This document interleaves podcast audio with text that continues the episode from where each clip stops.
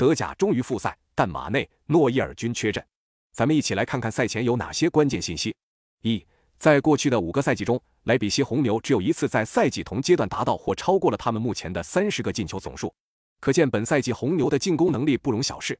二，莱比锡红牛主力中卫格拉迪奥尔经过世界杯洗礼后，知名度再次上升，目前已经成为了欧洲各豪门的眼中餐，一度被炒至世界第一中卫。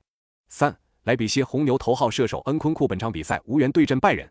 他目前是德甲射手榜第一，过去十二场比赛打进十一球，对莱比锡影响不小。四，拜仁慕尼黑的二号射手，十四场比赛打进六球的马内本场无缘对阵莱比锡红牛，另外门神诺伊尔也将一同缺阵。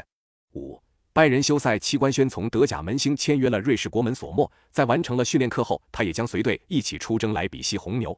在本赛季的十五场比赛后，他扑出了百分之七十四的对手射门。六。